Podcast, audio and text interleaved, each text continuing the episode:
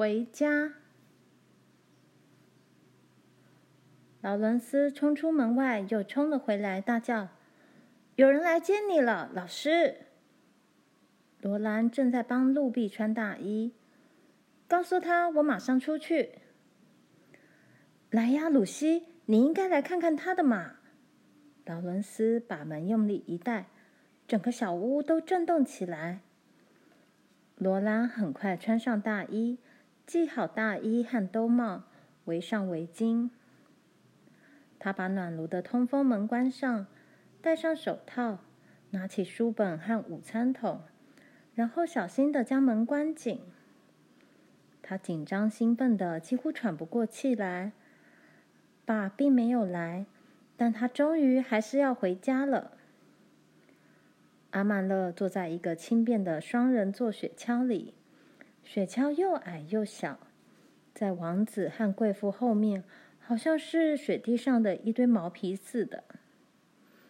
他罩着一件野牛皮大衣，头戴毛皮帽子，帽子两边有护耳罩，跟兜帽一样暖和。他并没有离开雪橇，走入暴风雪中。他掀开毛皮围袍，伸出手搀他跨进雪橇，然后将毛皮围袍紧紧裹在他身上。这个围袍是用毛茸茸的野牛皮制成的，非常温暖。衬里的布料是法兰绒。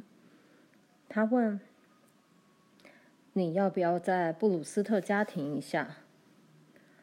罗兰说：“我必须把午餐桶拿去还他们，把手提包带走。”在布鲁斯特家里，强尼正在大发脾气，尖叫不已。罗兰从屋里走出来时，看见阿曼乐正以厌恶的眼光看着这个地方。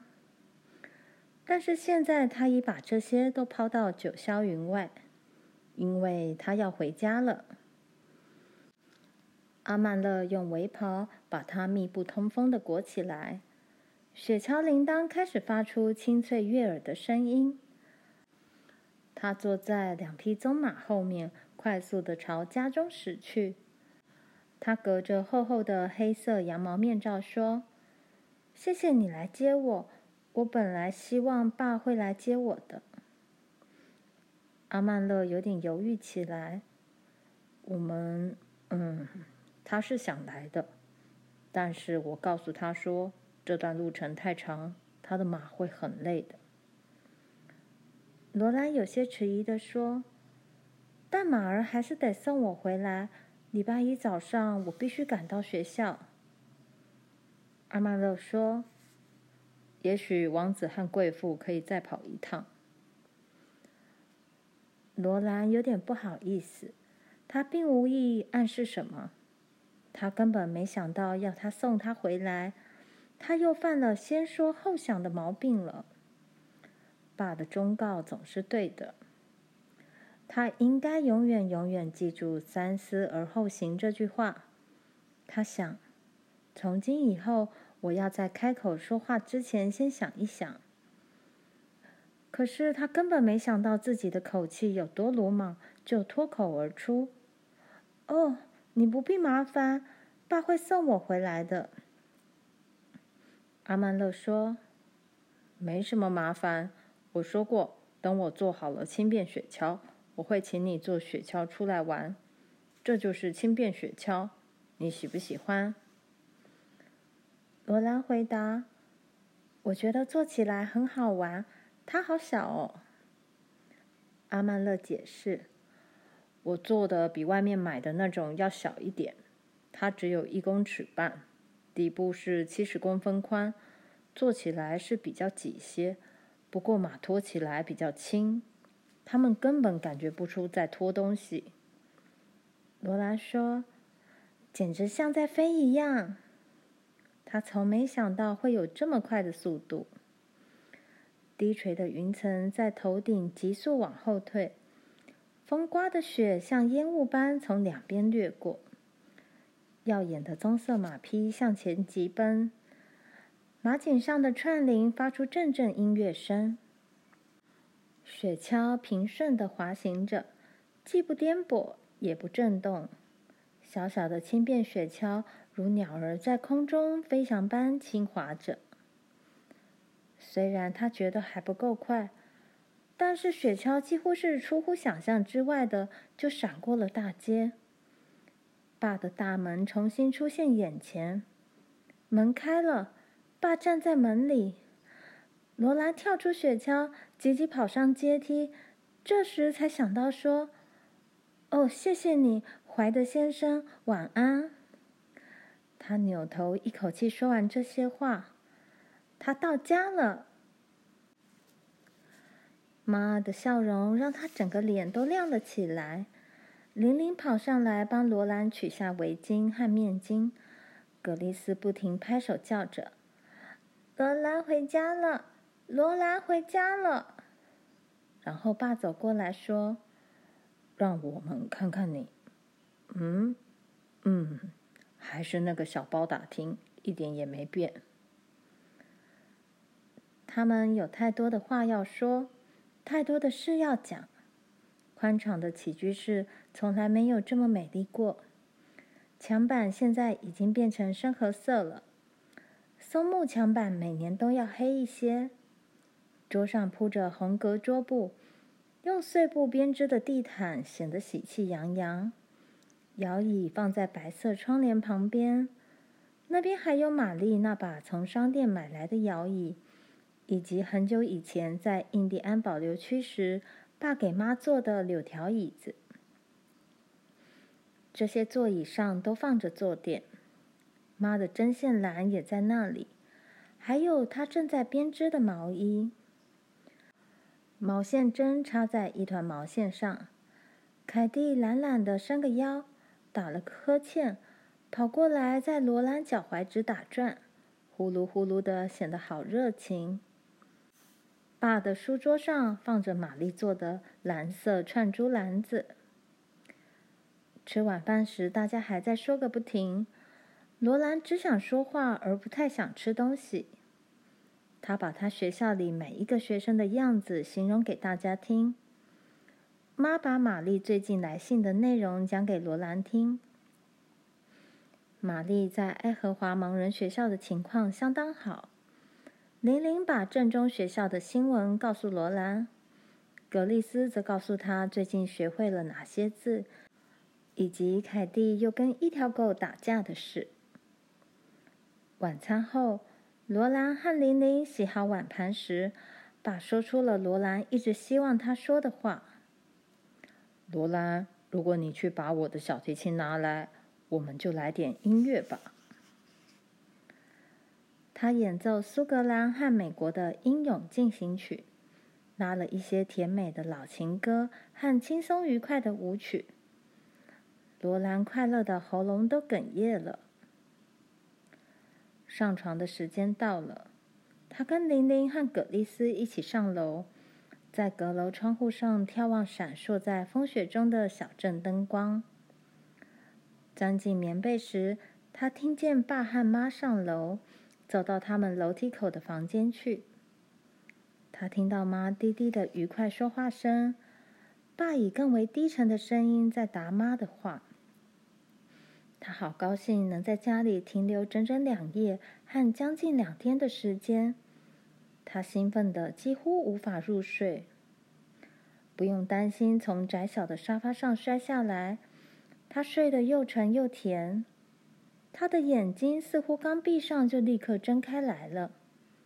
他听见楼下炉灶盖的碰撞声，知道自己是在家里。早安，玲玲在床上叫道。葛丽丝则在床上又跳又叫地说。早安，罗兰。当罗兰走进厨房时，妈也微笑道：“早安。”爸拎着牛奶桶进来了，他说：“早啊，包打听。”罗兰以前从来没有发现说“早安”会让早晨变得这么美好。他想，不管怎么样，他已从布鲁斯特太太那里学到了一些东西。早餐吃得好开心。饭后，罗兰和玲玲边聊天边洗碗，很快就把碗盘洗好了。然后他们上楼去铺床。他们把床单塞好时，罗兰说：“玲玲，你有没有想过，我们有这么一个家是多么幸运？”玲玲向四周看看，有点意外。眼前只有两张床，屋檐下三口箱子，以及头顶上的屋顶。除此之外，什么也没有。如果还有什么的话，那就是从地板延伸到屋顶外的烟囱管了。玲玲说：“嗯，的确很舒服。”他们把第一床棉被摊开铺好，将四个角塞好。我大概从来没想到这一点吧。罗兰说：“等哪天你离开家的时候，你就会想到了。”玲玲低声问道：“你很讨厌在学校教书？”罗兰的声音小得几乎在耳语。“没错，但是绝不能让爸妈知道。”他们把枕头拍松放好，然后去铺罗兰的床。玲玲安慰他：“也许你不必教很久。”他们将枕头套的扣子解开，伸手到里面去把草绞松。也许你会结婚，妈就是教书后不久就结婚的。罗兰说：“我不想结婚。”他把枕头套拍平，然后把扣子扣上。好了。现在来弄垫被。唉，我只想留在家里。玲玲问：“永远？”罗兰说：“是的，永远。”他全心全意的说着这句话。他把床单摊开。可是我不能这么做，不能一直留在家里。我必须继续教书。他们把垫被铺平塞好，将罗兰的枕头拍松，床铺好了。玲玲说她要扫地。玲玲说：“现在都是我在扫地。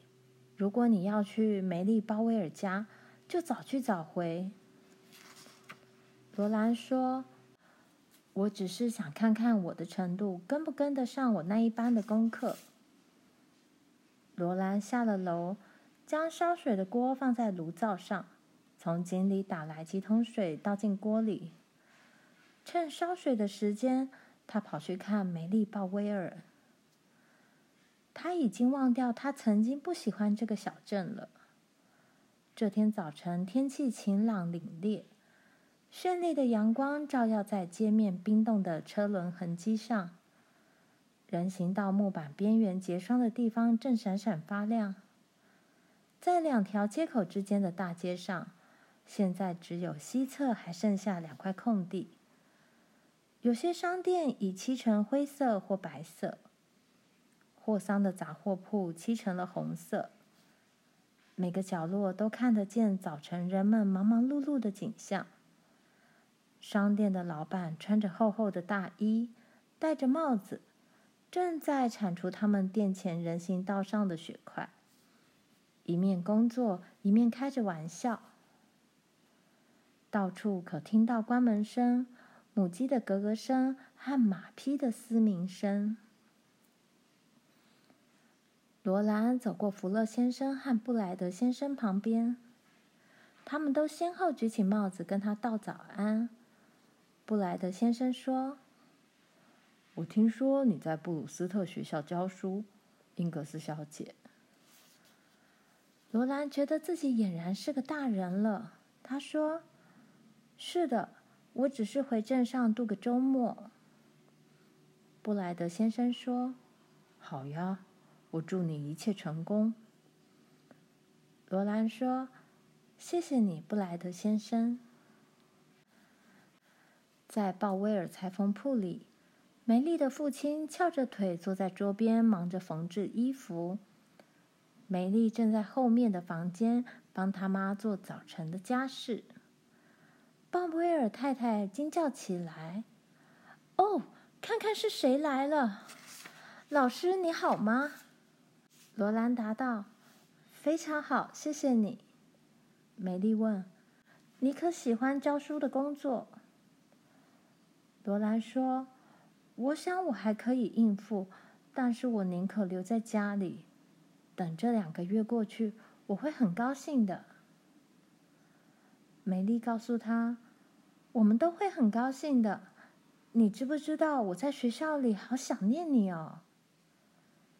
罗兰非常开心，他说：“真的，我也好想你。”美丽告诉他：“奈尼·奥尔逊想坐你的座位，可是艾达不让他坐。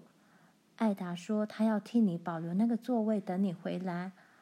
欧文先生说他可以这样。”罗兰大声问道：“奈尼·奥尔逊要我的座位干嘛？他自己的座位也很好呀。”差不多跟我的座位一样好嘛。美丽说：“奈尼就是这样的人嘛，别人的东西他都想要，就这么回事。”哦，罗兰，等我告诉他是阿曼勒用他的新雪橇接你回来的，他保准会气疯掉。他们两人大笑起来，罗兰觉得有点羞赧。但是他仍然忍不住大笑。他们还记得奈尼曾经吹牛说，他要坐在马车上，让那两匹棕马拉着出去兜风。然而他到目前为止，都还没有坐上那两匹马拉的马车呢。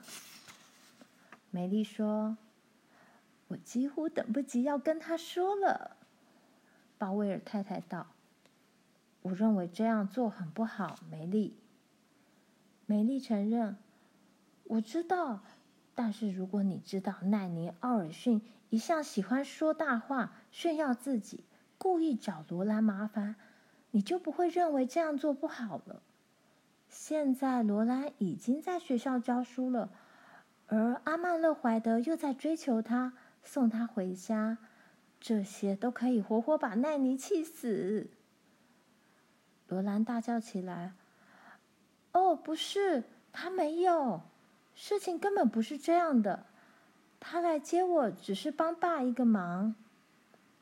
美丽大笑，他一定非常敬爱你爸。哈哈，他开始逗他，然后看着罗兰说：“对不起，如果你不想说这件事，我就不说了。”罗兰说：“我我不是这个意思。”当你独处或在家里时，每件事都很单纯。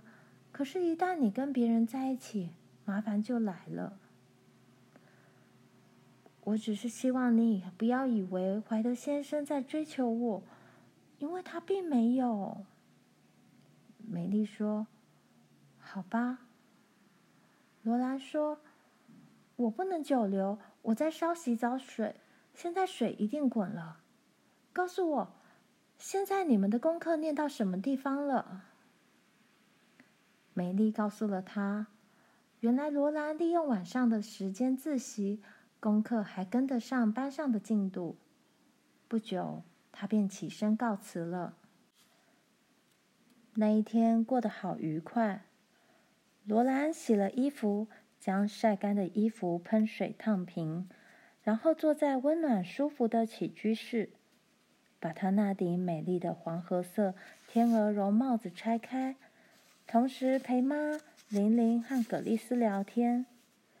他把天鹅绒帽面用刷子刷平，喷上蒸汽，然后再把帽面套在硬粗布缝制的帽框上，再戴在头上试试。这顶帽子变得像新的一样，比以前更漂亮了。正好还有些时间。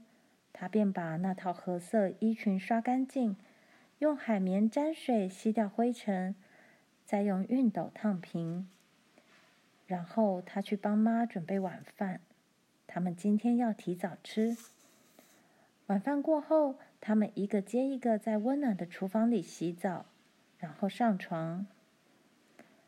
罗兰在临睡前想：如果我能永远这样生活下去的话，我就什么都不要了。但是，也许我只有今晚和明天上午的时间在家里，所以我才会对他特别珍惜。礼拜天早晨的阳光和天空显得特别安详，镇里静悄悄的。罗兰、玲玲、葛丽丝和妈带着肃穆的心情走出门外。早晨的家事已经做好了。礼拜天午餐吃的豆子正在烤箱里慢慢微烘。爸将暖炉的通风门小心的关上，走出来把大门锁好。罗兰和玲玲走在前面，爸和妈牵着葛丽丝的手走在后面。他们都穿上了礼拜天最好的衣服，浑身焕然一新。他们在寒冷的早晨里缓缓走着。提防不要在结冰的路面上摔倒。镇上的人都很小心的过街，排成一行纵队，越过福乐五金店后面的空地。他们正朝教堂走去。罗兰走进教堂，急忙朝坐了人的地方张望。艾达就在那边。艾达也看见了罗兰，他的棕色眼睛眨个不停。并赶快挪到座位，好让罗兰坐进来。他在罗兰手臂上捏了一下，他悄声说：“哇，哇，看到你好开心哦！你是什么时候回来的？”罗兰说：“礼拜五放学之后，我必须在今天下午赶回去。主日学尚未开始，他们还有时间可以谈话。”艾达问他：“你喜不喜欢教书？”“不，我不喜欢。但是不要告诉任何人。到目前为止，我还可以应付。”艾达向他保证：“我不会告诉人家的。我知道你一定能应付。可是你在学校里的座位是空着的，叫人看了好不舒服。”罗兰说。我快回来了，只剩七个礼拜。艾达说：“罗兰，你不在学校的时候，如果奈尼跑来跟我坐在一起，你不会介意吧？”罗兰惊呼起来：“哎呀，艾达，你……”但是他立刻就看出艾达只是在逗他。他说：“我当然不介意，你去问他。”他不介意，我就不介意。因为他们是在教堂里面，所以不能放声大笑。他们安静地坐在那里，装出虔诚肃穆的表情，却为了忍住笑声而全身颤抖着，差点憋断了气。巴恩斯先生悄悄讲道台，叫大家肃静。主日学即将开始，他们不能再说话了。他们必须站起来参加大合唱。甜美的主日学校远胜过最美的皇宫宝殿。我的心中充满欢乐，归向你，归向我亲爱的安息日之家。他们两个人合唱比一起谈话更好。他们并肩站在一起，摊开手上赞美诗歌的唱本。罗兰心想：艾达真是个可人儿。在这里，第一次，生命之道显现在我任性迷惘的心中。在这里，第一次，我找到了一个好地方，一个美好安详的安息日之家。罗兰清亮的女高音配合着艾达柔美低沉的女低音，共同欢唱着安息日之家，然后他们的歌声又混合在一起。我心充满喜悦，归向你，我亲爱的安息日之家。主日学是上教堂做礼拜的活动中令人感到愉快的一部分。虽然他们只有在跟主日学老师谈到功课时才能说话，然而，艾达和罗兰可以互相微笑，一起唱歌。当主日学结束后，剩下的时间只能互道珍重再见了。然后，在布朗牧师发表他那又长又不知所云的讲道词时，艾达必须跟布朗太太坐在前排座位听到。罗兰和玲玲走过去，跟爸妈以及葛丽丝坐在一起。罗兰得把讲过的圣经章节牢牢记住，这样等爸回家问他时，他就可以背诵出来。至于牧师讲些什么，他也不必留心去听了。他在教堂里常常会想起玛丽，玛丽一向规规矩矩地坐在他身边，注意他的一举一动。每当他想起他们还是小女孩时的情景，想起玛丽现在已经去盲人学校求学，罗兰自己也做了教师时，他心中就会有种很奇妙的感觉。他尽量不去想布鲁斯特太太，也不去想那个学校。毕竟，玛丽终于上了盲人学校，而罗兰则在赚取四十元的薪水。有了这四十元薪水，玛丽明年一定可以留在盲人学校念书。他想，如果你继续不断尝试努力的话，一切都会好起来的。总之，你必须不停的努力。如果你不努力，任何事情都不会成功。罗拉想，我只要再应付劳伦斯七个礼拜就行了。琳琳捏捏他手臂，每个人都站了起来，准备唱颂荣歌。然后礼拜仪式便结束了。午餐非常丰富，妈的烤豆美味可口，桌上还有面包、牛油、小小的腌黄瓜，每个人都吃得好满足、好高兴，而且不停地说着话。哦，我真喜欢家里。爸说：“可惜布鲁斯特那儿不是个好地方。”罗兰觉得有点意外。“哎呀，爸，我又没有抱怨什么。”爸说：“我知道你没有抱怨。嗯，忍耐一下，七个礼拜很快就会过去，你又可以回家了。”洗过碗盘。大家坐在前房共度礼拜天下午的时光，真是愉快极了。阳光透过清亮的窗户照进温暖的房间。妈坐在摇椅上轻轻摇着，玲玲和葛丽丝专心一意的在看爸那本绿皮大书《动物世界奇观》上的图画。爸把《先锋报》上的新闻念给妈听。罗兰在爸的书桌上写信给玛丽，他很仔细的用妈那只羽毛猪母贝小笔写信，信中提到他教书的学校和他所教的那些学生。当然，他并没有提到不愉快的事情。时钟滴答滴答走着，凯蒂偶尔会懒懒的伸个腰。呼噜呼噜的冒出一些声音来。信写好后，罗兰上楼去把洗净的衣服放进妈的手提包里。他把手提包拎下楼来，走进前房，是该走的时候了。但是爸却在那里看报，浑然不觉。妈看看时钟，柔声说：“查尔斯。”你该去套马车了，否则你们会赶不及的。天黑得早，来回要走好长的路。爸只是翻了一下报纸，说：“哦，别急。”罗兰和妈对望一眼，觉得很奇怪。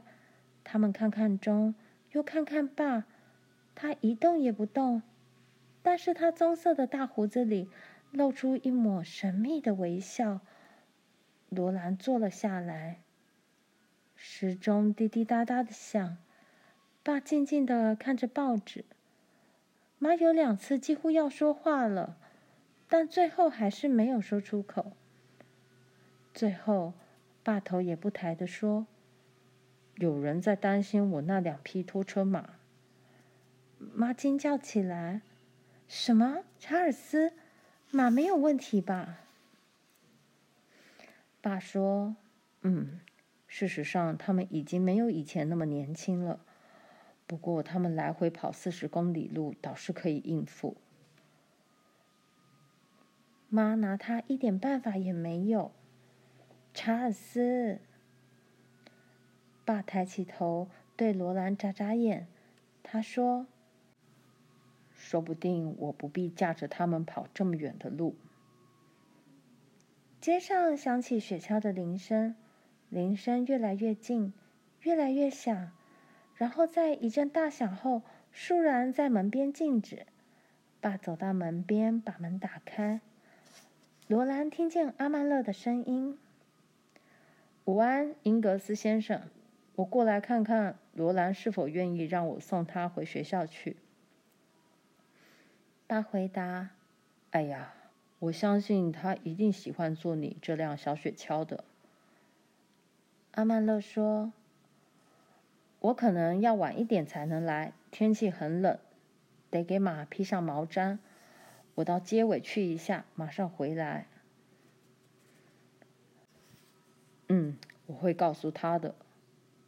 爸说完，把门关上，雪橇铃声再度响起，逐渐走远。怎么样，罗兰？罗兰说：“嗯，坐轻便雪橇很好玩。”他很快系好兜帽，穿上大衣。铃声又近了，他几乎来不及说再见，铃声就在门外停住。妈说：“哎，别忘了手提包啊！”罗兰又转身回去把它拎过来。谢谢你，妈。再见，他说着走出门，朝雪橇那边走去。阿曼勒扶他坐上雪橇，将防风的围袍裹在他身上。王子和贵妇开始向前小跑，所有的铃铛都响了起来。他回学校去了。